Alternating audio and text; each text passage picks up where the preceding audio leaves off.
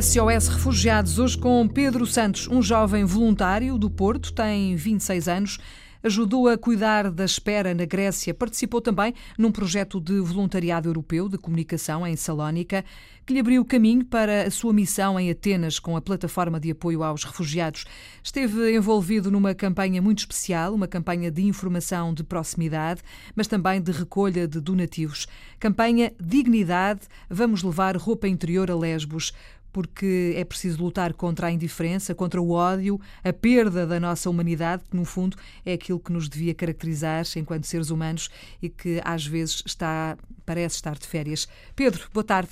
Bem-vindo à Antena 1. Uh, muito obrigada Obrigado. por estar connosco a partilhar as suas histórias. Se calhar vamos começar pelo sítio que faz sentido, que é pelo princípio, para perceber quem é o Pedro, como é que aparece envolvido nesta ajuda ao, aos outros, e os outros são, neste caso, os refugiados. Como é que isto tudo nasce na sua vida, na sua cabeça, no seu coração, Pedro? Eu, eu, eu desde cedo que tento, tento estar próximo de, de, algumas causas, de algumas causas aqui em Portugal, algumas causas locais.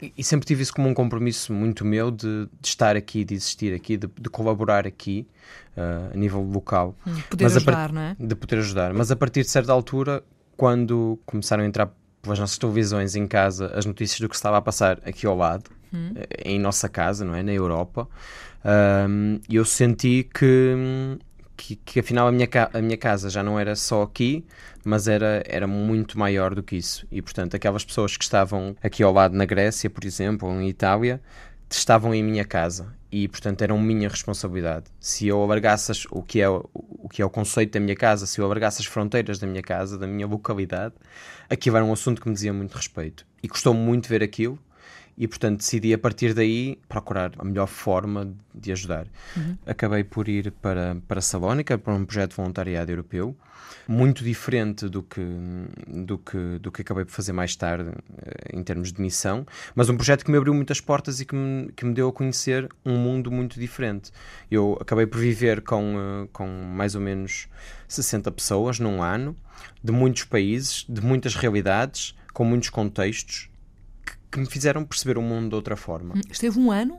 Eh, estive nove meses, sim. Uhum, foi muito Estive tempo, é? Portanto, sim. a sua vida aqui em Portugal ficou uh, em suspenso, interrompida, vá, digamos assim, para durante nove meses uh, se dedicar ao voluntariado e a, esta, a esta, este projeto não é? europeu de comunicação.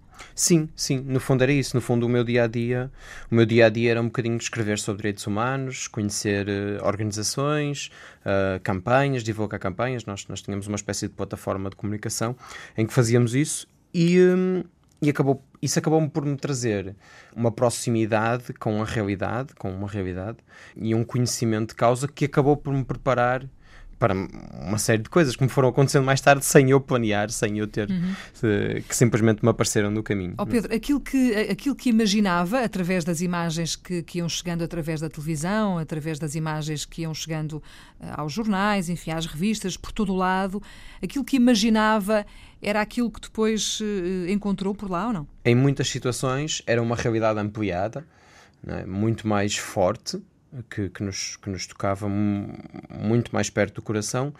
Noutras situações é, era muito diferente para melhor, porque nós quando vemos, quando vemos as imagens, vemos sempre uma, umas imagens de, de, catástrofe e nunca, nunca conseguimos. Essa, essa, esse sentido de catástrofe nunca nos deixa, nunca nos permite perceber o lado humano e, e as pessoas têm carências que vão muito além daquela, daquela situação de catástrofe, não é? Uh, e, e, estar ao lado das pessoas é, vai muito para além de, um, do que às vezes vemos na televisão que, que, normalmente só nos pedem na televisão para, para doarmos determinadas coisas ou pelas necessidades de determinados objetos ou de condições físicas, mas é muito para além disso. É, é, é, é existir, é partilhar, é partilhar a vida um bocadinho. Portanto, uhum. o que a televisão nos passa é o possível, mas deixa-nos muito aquém em tentarmos compreender a realidade que as pessoas, que as pessoas passam. Muito bem, vamos entrar uh, propriamente naquela, uh, naquele, naquela sua ideia de ajudar e de, de partir e de, de, se envolver com, com os refugiados e vamos conhecer melhor esta missão que teve em Atenas com a plataforma de apoio aos refugiados. Primeiro gostava de saber, foi o Pedro que bateu à porta da PAR ou a PAR surgiu, enfim, por acaso? Uh, Eu já tinha pensado em, em ser voluntário da PAR uh, uns meses antes. Aliás, quando parti para a Grécia, percebi que precisava de, de estar mais por dentro do assunto, precisava de, de, estar melhor preparado, acho eu, para, para o fazer. E acabei por ir para Salónica, não é? Quando estava em Salónica, curiosamente, conheci alguém que tinha estado em Lesbos com a PAR e disse-me: oh Pedro, tu tu já tens experiência, já estiveste aqui, porque eu trabalhei em algumas, algumas organizações enquanto estive lá também com refugiados, tens alguma experiência e nós, a PAR precisa de pessoas que, que, tenham essa disponibilidade neste momento e que tenham alguma experiência como tu, seria excelente, acrescentaria, acrescentaria muito. E, e aquilo deixou-me a pensar, eu não pensava, eu pensava voltar em Portugal, a Portugal num, em novembro, a minha família já me estava a pressionar quase para voltar. Imagino. Eh, não seja fácil, não é? Claro, Ter assim claro. um filho uh, lá pelo mundo durante tanto tempo sem saber quase nada dele, não é? E de repente eu tive que, tive que adiar tudo porque, porque percebi que fazia todo sentido, que, que era ali que ia estar e, um, e era em Atenas ou em Lesbos, ou num desses sítios. Hum. Acabei por. Um, sem perceber muito bem como, em vez de voltar a Portugal, mudei de cidade, uh, fui viver com outras pessoas. Ah, não veio a Portugal sequer? Não, não, não. Seguiu eu, direto para, para Atenas? Eu apanhei um comboio, apanhei um comboio e foi assim que comecei a minha missão, acho que... muito bem. Pedro, nós vamos eh, fazer aqui uma pausa. Eu propunha que nos eh, voltasse a visitar na próxima semana, porque gostava de conhecer então essa sua missão, essa campanha em que esteve envolvido, Dignidade, vamos levar roupa interior a Lesbos, e para final final de conversa, gostava de ouvir a sua opinião sobre, eh, de uma forma geral, eh, aquilo que está a acontecer, mas em concreto estes últimos acontecimentos, nomeadamente eh, aquele navio que anda por aí um bocadinho sem se perceber para onde. Portugal parece que vai receber alguns refugiados deste, deste navio que tem qualquer coisa como 230, mais de 230 refugiados, algumas crianças por lá. Gostava de ouvir a sua opinião sobre este mundo e aquilo que, que está a acontecer. Sobre isto, claro. É uma mudança muito grande, é uma realidade, é uma, é uma mudança de realidade muito grande o que se está a passar neste momento, porque de repente deixamos de, deixamos de ter um, tudo, tudo focado na Grécia e em Itália e passamos a ter eh, uma responsabilidade dividida. Eu não sei, a mim custa-me um bocadinho ver, ver o que está a passar, porque não sei se essa responsabilidade dividida do acolhimento em primeira, lugar, em primeira, em primeira instância, o primeiro acolhimento, se essa responsabilidade devia de ser repartida desta forma, não é? Quase forçada.